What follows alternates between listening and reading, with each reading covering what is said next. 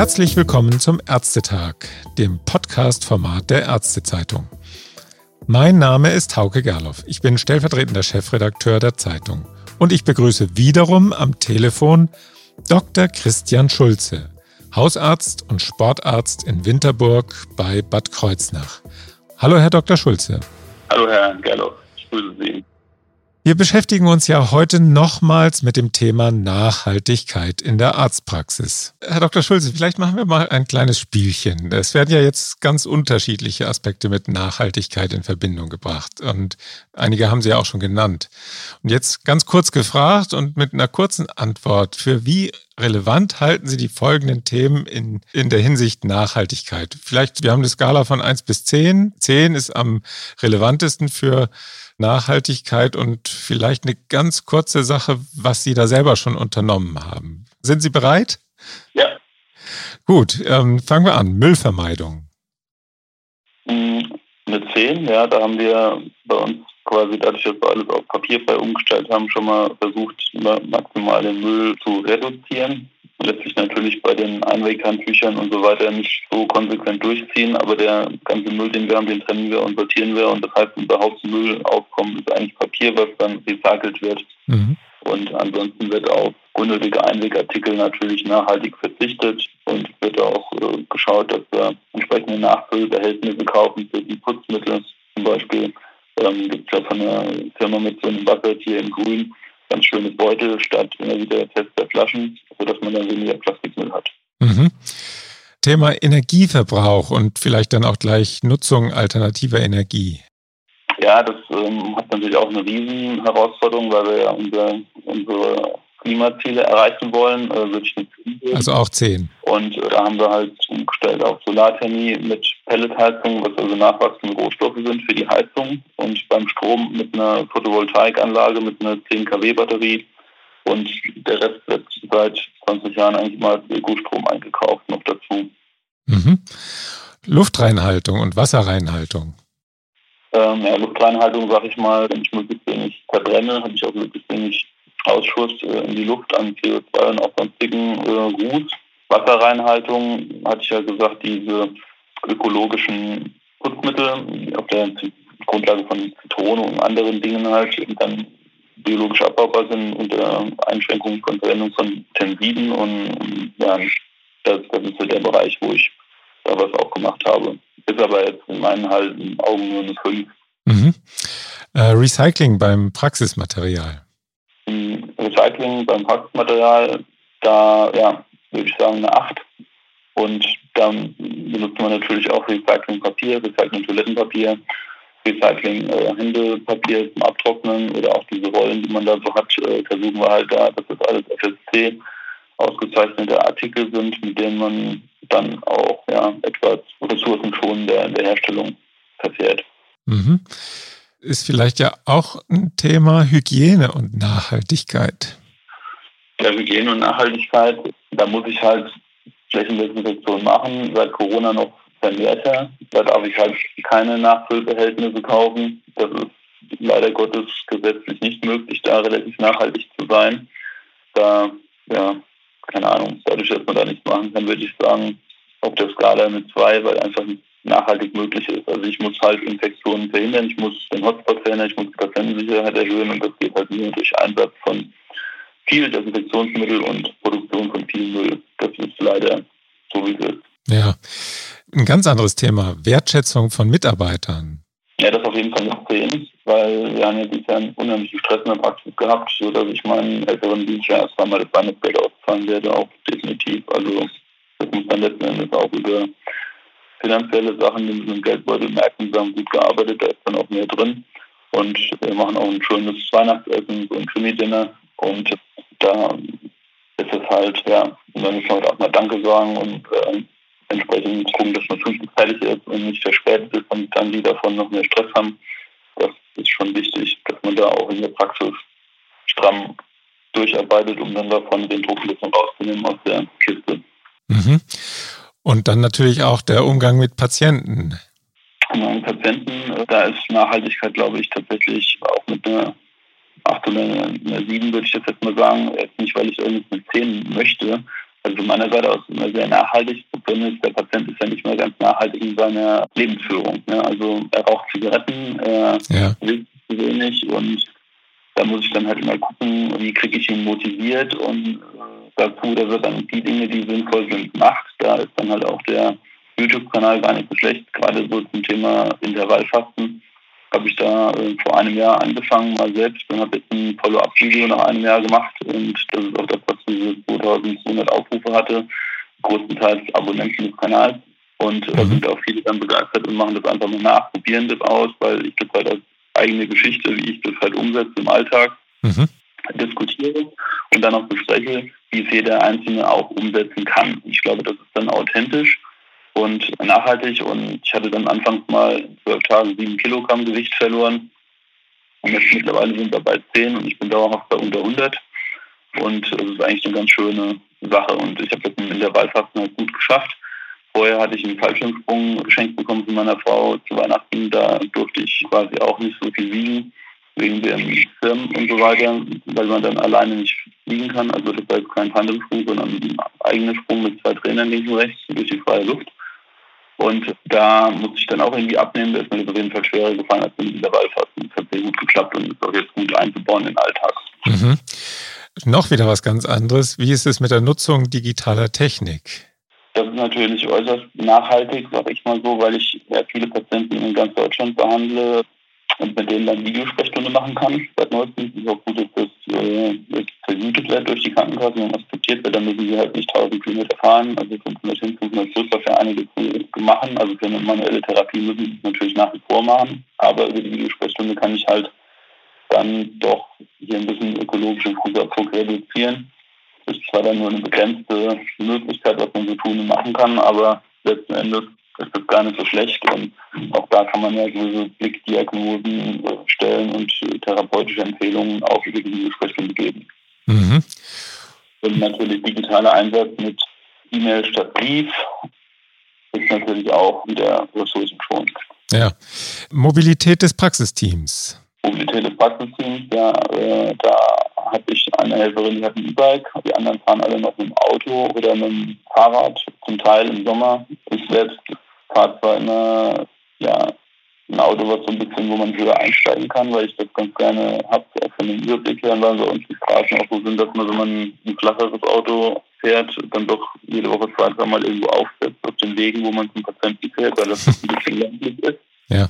Aber ich muss sagen, im Moment habe ich ein Auto, was so ungefähr 600 Liter super E10 braucht und ähm, die zukünftigen Planungen gehen halt auch dahin, dass ich dann zumindest mal Hybrid oder auch ein Teil elektro voll elektrisches Auto als nächstes anschaffen werde und dann natürlich auch den Strom von den Dächern in meinem Auto zu verfahren. Also dass ich dann quasi auch dort noch ein bisschen autarker werde und noch ein bisschen ressourcenschonender damit umgehen kann. Allerdings kompensiere ich meinen Verbrauch an Benzin oder Kerosin über eine entsprechende Spende bei MyClimate, sodass das quasi dann über entsprechende Projekte auch wieder rekompensiert wird. Auch das ist ja etwas, was man sich als Arzt durchaus leisten kann und äh, deswegen mache ich das halt auch so. Mhm. Mein letztes Stichwort wäre jetzt intelligente Gebäudetechnik. Das ist ja im Moment auch so ein Hype. Ja, das ist natürlich auf jeden Fall sinnvoll, wenn ich mein Gebäude so ein bisschen fernsteuern kann. Also wenn man heute eine neue Heizung einbaut, ist das ja letzten Endes nur noch ein kleines Modul, was man sich dazu schießt. Dann kann man das quasi alles über seine App steuern am Handy. Mhm. Da sind wir auch wieder so, da wo ich am Anfang war, wenn ich in sowas investieren muss, ja, dann investiere ich es halt so, dass ich noch einen Zusatzbenefit davon habe und dann auch entsprechend das machen kann, wobei ich das so geregelt habe, dass das bei mir relativ automatisiert ist, dass ich jetzt mittlerweile alles in einem herstelle und läuft quasi autark. Mhm. Das geht auch vollautomatisch, ohne dass ich dann noch irgendwie eingreifen muss. Und auf der Skala von 1 bis 10? Äh, 5 und eine 6. Mhm. Da kann man die Investition in eine gute Isolierung und ein nachhaltiges Heizsystem, mhm. Nutzung von äh, Solarthermie, ist dann mit Sicherheit intelligenter als jetzt die, die äh, elektronische Steuerung. Mhm. Habe ich noch einen wichtigen Punkt vergessen aus Ihrer Sicht? Äh, naja, ähm, in Bezug auf die Praxisführung, glaube ich, haben wir soweit alles. Mhm. Dann gehen wir vielleicht noch einmal einen Schritt weiter. Wenn ich jetzt ein Arzt wäre, der sich mit dem Thema Ökologie auseinandersetzt oder Nachhaltigkeit und mit seiner Praxis einen Beitrag leisten will, einen möglichst kleinen ökologischen Fußabdruck zu hinterlassen, wie könnte der jetzt vorgehen? Was wären für Sie die ersten Schritte? Ich würde erstmal analysieren, was hinterlasse ich denn für einen ökologischen Abdruck und wo hängt es jetzt quasi in Bezug auf CO2-Ausstoß, in Bezug auf Müll, der anfällt, in Bezug auf ja, die Ressource Stress und Hektik und unnötiges Arbeiten in der Praxis, ja, mit Doppel- und Dreifachdokumentation. Also bei uns ist es ja auch so, dass wir jetzt noch relativ vieles auf den Hausbesuchen eigentlich alles erstmal analog machen, dass wir dann danach nochmal übertragen. Da sind wir jetzt dabei, dass wir da quasi entsprechende mhm. Tablet-Computer anschaffen, sodass wir dann auf den Hausbesuchen das auch alles schon mal direkt eingeben können und danach dann alles automatisch übertragen wird aufs System, sodass mhm. man die Doppelarbeit nicht mehr hat. Das heißt, man sollte sich einen Anbieter suchen, der da entsprechend auch funktionstüchtige Softwareangebote hat, die dann auch funktionieren. Ja, es gibt ja leider Gottes immer noch relativ große, schwere Schiffe auf dem Markt der ähm, Praxissoftware, wo viele Dinge gar nicht funktionieren. Ich war früher auch mal bei so einem Anbieter und das ist aber unerträglich, weil das stresst das Personal, das, ist, das verursacht schlaflose Nächte oder Tinnitus oder sonst was bei denen. Man hat Angst vor dem nächsten Update und das darf einfach nicht sein. Also das sind quasi solche Dinge, die man definitiv nicht ertragen sollte, wo man dann halt aber auch den Schritt machen muss, dass mhm. man sich von dem Anbieter trennt. Ja, und das ist glaube ich auch was, was viele Ärzte sich nicht trauen. Aber ich muss ganz ehrlich sagen, auch das zum Thema Nachhaltigkeit, natürlich hat das letzten Endes diese damalige Trennung vom alten Anbieter von weg mal 8.000 oder 10.000 Euro gekostet, inklusive Schulung, Umstellung und hast du nicht gesehen. Aber letzten Endes war dann die äh, monatliche Rate, die wir dann für die Softwarepflege bezahlen mussten, äh, in den letzten fünf Jahren pro Monat schon mal 500 Euro günstiger. Ich hatte auch keine Extra-Rechnung durch irgendwelche Störungen, die vermutlich nur systembedingt waren, weil es halt ein schlechtes System war. Und auch diese Investition, die hat sich innerhalb von kürzester Zeit, also sprich innerhalb von zwei Jahren maximal amortisiert rein betriebswirtschaftlichen Kosten und natürlich auch noch viel, viel mehr über ein viel effizienteres Arbeiten mit entspannteren Mitarbeitern, weil das einfach zuverlässiger ist. Also man sollte sich nicht mit einem nicht funktionierenden äh, Computersystem rumärgern und da ständig sich irgendwas erklären lassen, so ja, und das liegt an Windows oder an sonst was oder äh, an der Internetgeschwindigkeit oder am Heiligen Geist oder äh, an der Temperaturerwärmung der Erde. Das bringt einfach alles nicht. Die Dinge müssen funktionieren und laufen und da gibt es auch überhaupt keine Diskussionen bei mir und auch überhaupt keine Ausreden, die ich akzeptiere. Dann bin, äh, bin ich sehr anspruchsvoll und ähm, dementsprechend ja, mhm. kann man das ja dann auch einfordern. Ne? Man zahlt ja schließlich glaube, da sind viele Ärzte noch, die sich mit ihren Systemen rumärgern und da einfach auch nicht vorwärts kommen. Ja. Und wenn ich dann die Praxis schließen muss, nur weil ich eine mhm. Abrechnung mache, was für ein Käse. Ja, ähm, das ist also auch ein wichtiger Aspekt der Nachhaltigkeit, dass die Systeme laufen, ohne dass man irgendwelche Störungen hat. Richtig. Wenn man jetzt einsteigt in die Nachhaltigkeit, Braucht man da eigentlich Unterstützung durch die Behörden und machen die da auch mit oder, oder ist das eigentlich alles unabhängig davon? Ich meine, so eine Pelletsheizung müssen Sie ja wahrscheinlich auch irgendwie genehmigen lassen, oder? Nee, das machen Sie ja mit Ihrem Schornsteinfeger letzten Endes, mit Ihrem Heizungsbauer, der Ihnen das einbaut und der Ihnen da dann auch sagt, mhm. wie das zu machen ist. Da brauchen Sie eigentlich die Behörde, der Schornsteinfeger, der das abnimmt und der Dienstleister, Ihr Handwerker, der muss halt pfiffig sein und kompetent, damit es am Ende gut wird.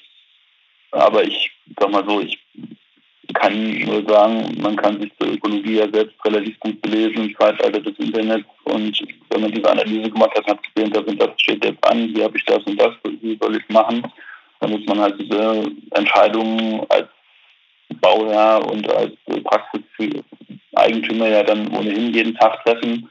Wie mache ich dieses, wie mache ich jenes, wie soll ich hier handeln? Ähm, und wenn ich das dann sehe, was da jetzt gerade anliegt, was da Tatsache ist und was entschieden werden muss, dann sage ich, okay, ich mache das lieber dann so, dass mich dann halt auch beraten, mache das dann so und so und fertig. Ja. Also das kommt halt auch immer aufs Gebäude, auf die Lage an und was ich da so intelligenterweise einsetzen kann.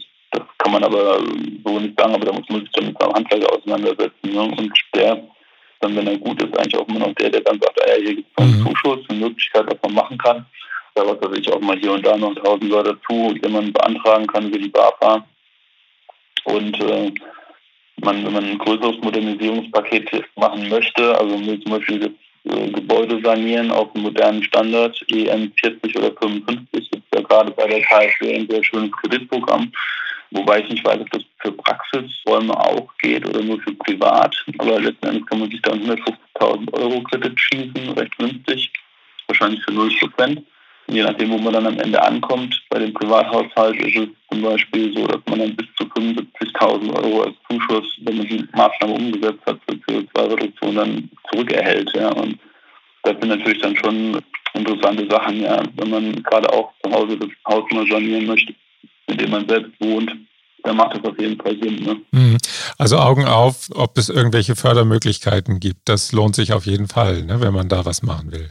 Ja, man kann sich ja auch so einen Energieberater dann holen, der wird ja auch bezahlt über diese Fördergelder und kann das mhm. mal alles analysieren lassen. Dann sagt er einem auch, okay, die Fenster brauchst du nicht neu zu machen, äh, das Dach ist das Wichtigste oder hier ist und da ist es dort, wie es halt so ist. Und er stellt ja dann auch den nötigen Energieausweis und macht die Bauplanung und Betreuung noch mit dazu, sodass ich dann am Ende auch weiß, wo ich ankomme und meinen Geldzuschuss erhalte. Also das mhm. ist eigentlich auch relativ gering mit Energieberater.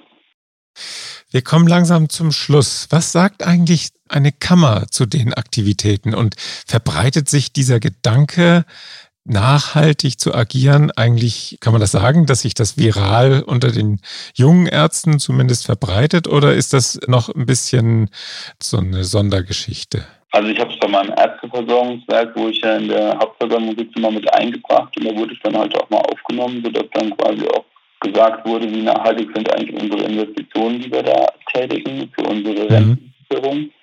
Seitens der Kammer habe ich dazu ehrlich gesagt wenig bis nichts bis dato gehört. Ich glaube, das ist für die komplettes Neuland und ob jetzt die jungen Ärzte da sich über Nachhaltigkeit so viel Gedanken machen, wenn sie ihre Work-Life-Balance holen und nach Südostasien Urlaub fliegen sich für die Kompensation auch keine Gedanken machen, weiß ich nicht. Also das kann ich nicht beurteilen, dafür bin ich auch jetzt schlicht und zu alt äh, und zu weit weg von der von der Basis der jungen äh, Ärzte, mit denen ich mich da dann auch darüber noch nie groß unterhalten hatte, wenn ich jetzt mal noch irgendwelche Formulaturstudenten oder PJ-Studenten in der Praxis hatte.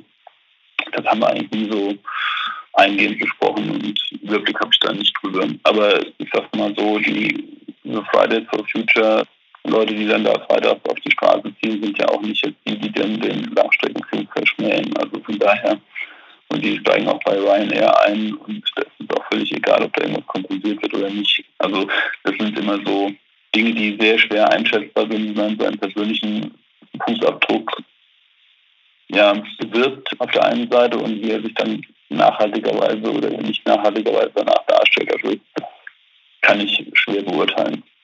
Mhm. Wenn man jetzt so ein klein bisschen so einen Abschluss versucht, wie weit sehen Sie die Medizin in den Praxen, vor allen Dingen natürlich vielleicht auch in Kliniken, auf dem Weg zu einem CO2-neutralen Wirtschaftszweig? Ist das überhaupt erreichbar? Sind wir da auf dem Weg? Also ich bin da mit meiner Praxis definitiv, wir sind da mit unserem Praxisteam auf einem guten Weg und haben da auch schon sehr viel erreicht. Mhm. Medizin da äh, auf dem richtigen Weg ist, das kann ich Ihnen gar nicht so genau sagen. Ich wage das mal zu bezweifeln. Das Schizophrene, was man ja beobachten konnte im Lockdown, war ja, dass er plötzlich gar keine Bluttransfusion mehr brauchten, weil die ganzen sogenannten elektiven Operationen, wo scheinbar aber trotzdem sehr viel äh, Blutverlust passiert und vieles schief zu laufen scheint, äh, gar nicht mehr stattgefunden haben. Mhm da muss man natürlich dann schon mal fragen, wo der Fehler ist im System oder wo ich vielleicht gegensteuern kann und muss. Das sehe ich schon, ja, da muss man in die Diskussion einsteigen. Aber da sind wir, glaube ich, noch sehr weit von entfernt. Oder diese ganzen stationären Aufnahmen am Wochenende, weil ich keinen qualifizierten Arzt dort äh, in der Notaufnahme sitzen habe, weil ich halt, ja, der hat halt noch wenig Erfahrung mit Medizin, er kennt den Patienten nicht, er kann vielleicht auch nicht gut Deutsch und im Zweifelsfall äh, ist alles dann so unklar, dass der Patient dann stationär bleibt. Das ist ja auch wenig nachhaltig. Das sind so grundsätzliche Diskussionen, wenn wir dieses Fass aufmachen, dann glaube ich morgen noch am Sprechen. Also das ist Abschlussstatement sehr, sehr schwierig. Da gibt es mit Sicherheit ganz viel.